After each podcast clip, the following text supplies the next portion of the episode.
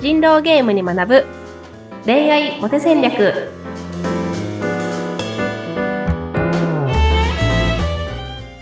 皆さんこんにちは恋愛コンサルタントの渡辺優香とインタビュアーのズッピーことズシヒデツグです。ゆいかさん、今週もよろしくお願いします。よろしくお願いしますはーい。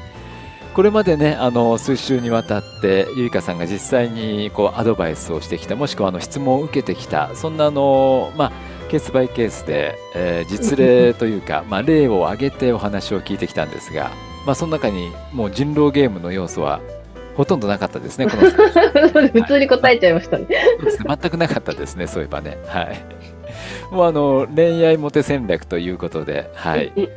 もう恋愛をしていく上での、まあ、実践編の今日も質問をぶつけてみたいなと思います。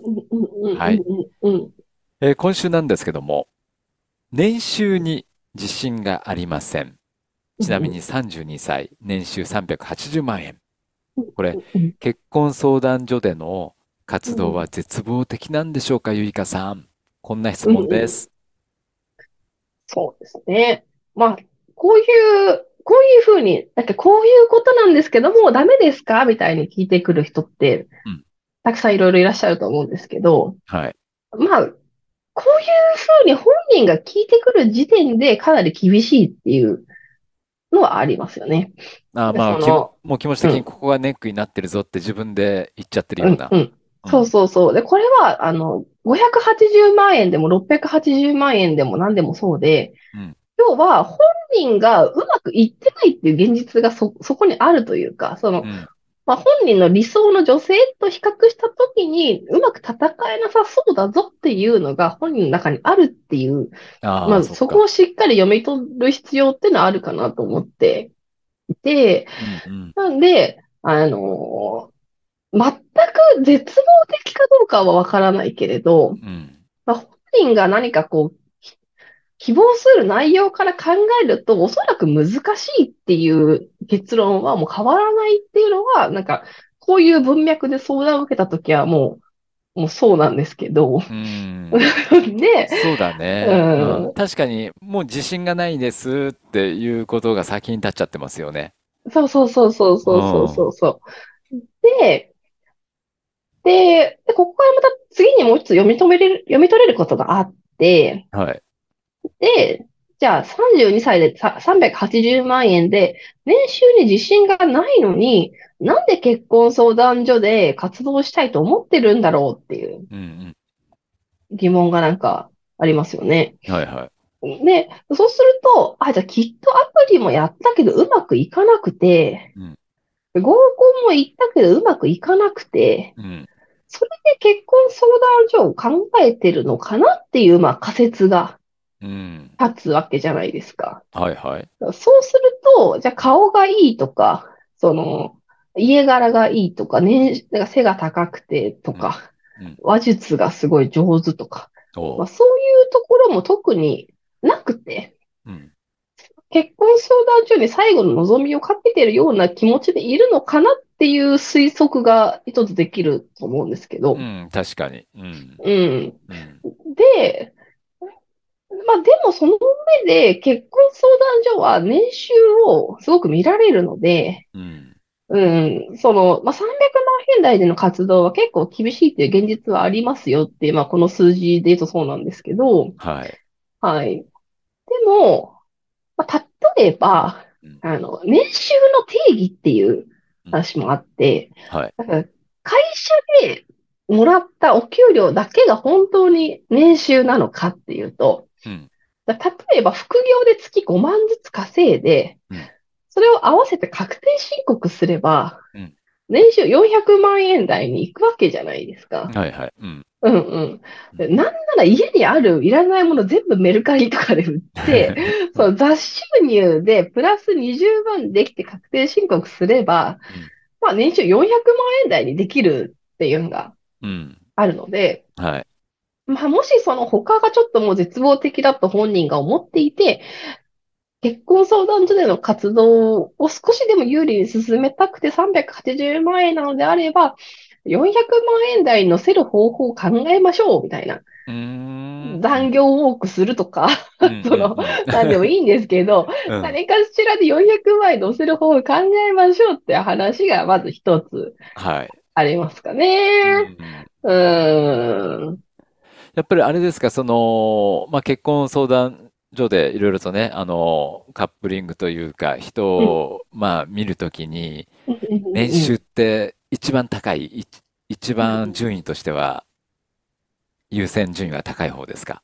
そうですね。あの、いろんなこう統計データもあるんですけど、やっぱり男性はほぼほぼ年収見ないのに対して、女性はしっかり年収を見る人は多いですが、うん。あの、まあ、500万円以上を希望する男性、女性が圧倒的に多くて、うん。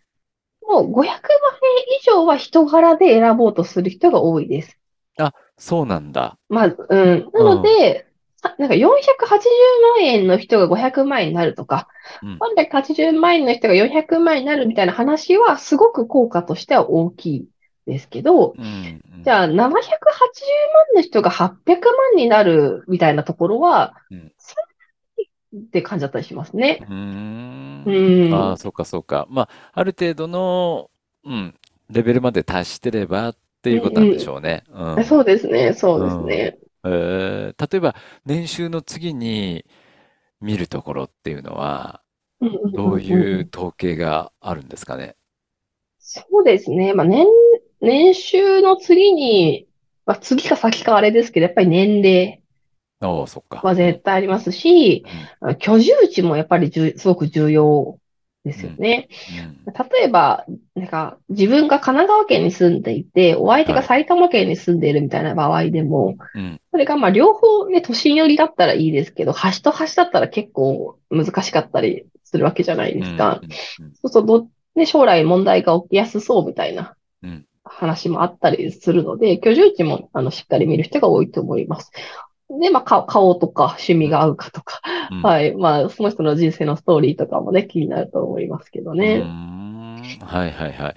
あの、出会っていいく中でね、例えば、まあ、簡易的にスマホなんかでできるマ。ッチングア、アプリとか、結うん。婚相談所とかってあると思うんですけども、大。体、あの、彼氏や彼女を探してる方っていう入り口っていうのはやっぱスマホからが多いんですかね？まあそうですね。マッチングアプリ、結婚相談所をやってる人のかなりの人は、マッチングアプリもやってるケースが多いですね。うーん。そうか。そう。なんだね。ど、どっちでの、まあ、恋愛成功率が高いんだろう？携帯、スマホのアプリと結婚相談所と。う。ん、まあ、しまあ、正直どっちもどっちかなっていう、結局その先ほどもお伝えした通り、うん。相談所の人がアプリにもいたりするので、うーん。その、相談所にも入ってる同士がアプリで知り合ったら、そこの温度感は一緒なわけなのでっていううん。のはあるんですけど、うん。まあ、結婚までっていうことを考えたら、その間に入って仲裁してくれる人がいるっていうのは、うん。あの、まあ、トラブルが起きにくいような環境で、うん。あの、こと、ご誤解みたいなものは生まれにくいみたいなうん。話はあるかなと思いますし、うん。でも一方で間にあ中地さんが入ってしまうと、こう、なんか相手のフィードバックも全部柔らかくなってしか自分に伝わらないので、はいはいはい。なんか本当に自分がダメだったのかみたいな目的、なんかその原因っていうのは結構分かりづらかったりうん。するんですよね。うん。うん、でまあ、いまあ、アプリはその逆っていうところですけど、うん。うん。でもまあすごいこう面白い、面白いっていうか、その統計的に、なんか女性は大体こう自分の、まあプラマイ2、3歳の人を希望してるまま結構上まで行って、だんだんまあ年下希望になるみたいなうん。話なんですけど、うん。男性の場合は、あの、まあ、どんどん年下希望にこうなっていって、うん。40代境に同い年も対象外になるみたいな話うん。があって、なので、その、40歳だけど30代前半がいいですとか、うん。あの、5歳下、7歳下、一回り下を狙いたいですっていう人は、やっぱり、こう、1個のツールで頑張るんじゃなくて、うん。まあ、2個、3個ややりながら、じゃないとなかなか短期間での成婚ってのは難しいよねっていうのは、まあ結構思うところありますね。うんそうだね。やっぱりあの、男性と女性がまず付き合い始めて、うんで。ね、それで、あの、まあ、お互いにマッチすればもう結。婚ということにね、なりますけれども、ううんこれっうん。てやっぱ一大イベントだから、こう、本当に。何？こう、繊細に考えてしまうのはよくわかりますよね。そりゃそう。だよね。うそうん。ですね。そううん。ですね。うん。でもなんか、結構その、なんだろうな、この年収、じゃ380万円ですとか、うん。まあ、女性だったら今年40歳ですとか、うん。まあそういうこう自分のこう覆せない事実に対して、うんなんかそのどうすればいいですかっていう話があるのはこうもちろんそうなんですけど、はい。でもなんか、なんでそうなったんだっけっていうところを絶対なんかこう無視して考えてはいけないなと思って、うん。そのそうなった原因にしっかり目を向けていくことってすごい大事だと思うんですけど、例えば、じゃあその介護職をずっとやってました。はい。で、まあそれがもう介護が、介護、介護職が好きで、うん。転職だと思ってやっていて、将来はその自分で経営を目指してるんです、みたいな話だったら、まあ、実はそれでまあいいと思いますうん。し、うん。まあ、た、もしかしたらそのスポーツ選手やってたけど肩を壊してしまって、今はそういうし仕事にしていて年収が下がりましたって話なのか、うん。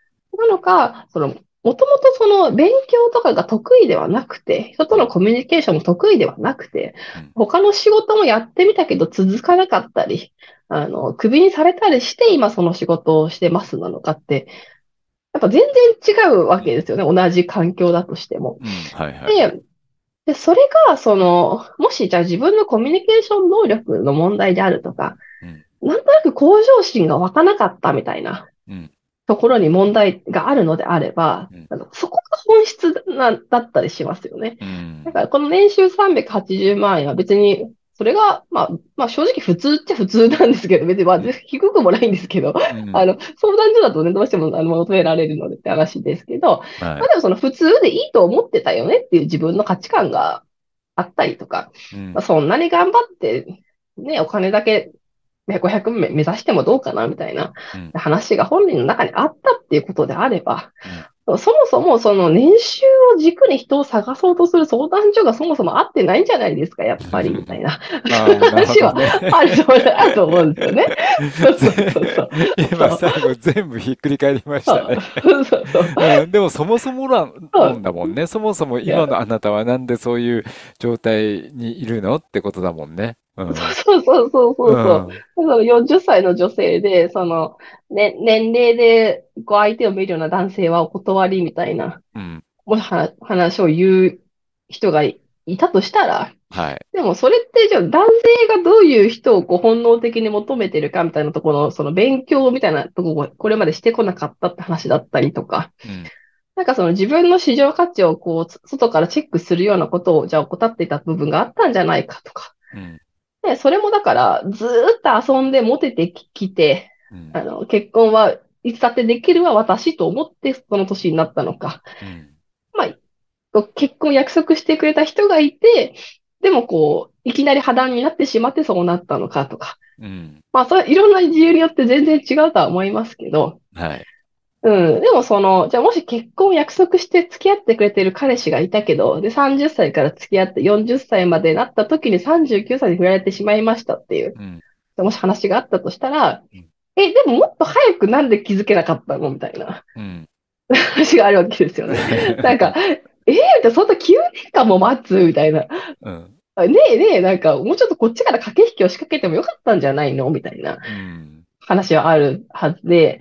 そこをしっかりこう自分ができなかったこととか、自分のなんかこう思い通りにならなかった原因をちゃんと特定して、そこをだからこういうふうに解決したいって意識のもと、いろんな選択肢をね、選んでいけるといいと思いますけどね。なるほどね。うん。そうか、そうか。確かに。そう。そうだね。あのー確かに今の現状はこうで、こうなんだけど、これってどうっていう質問も当然わかるんですけうん、どうん、も、そもそも今、あなたがその状態なのはなんでこの、どういう経緯でこうなってるのかっていうのを一回見つめ直してみる、ね、いい機うん、会うん。にし、してくれれば絶対プラスに進みますよね。そうですね、そうですうん。ね。ううん、ん。うん。なんかそうすると、まあもちろん年収とか、まあ年収は結構変えられるとも思うけど、まあ年齢は変えられないわけですが、うんまあそれでも他の部分でなんか魅力的な人に見えやすくなったりってことはあると思いますのでね、はい、武器増やして戦ってもらえたらなと思います。わかりました。今ある自分をちょっともう一度見つめ直すいい機会になれば、プラスに進んでいくと思います。はい。はい、ゆうかさん、今週もあありがとうございました。また来週もよろしくお願いします。よろしくお願いします。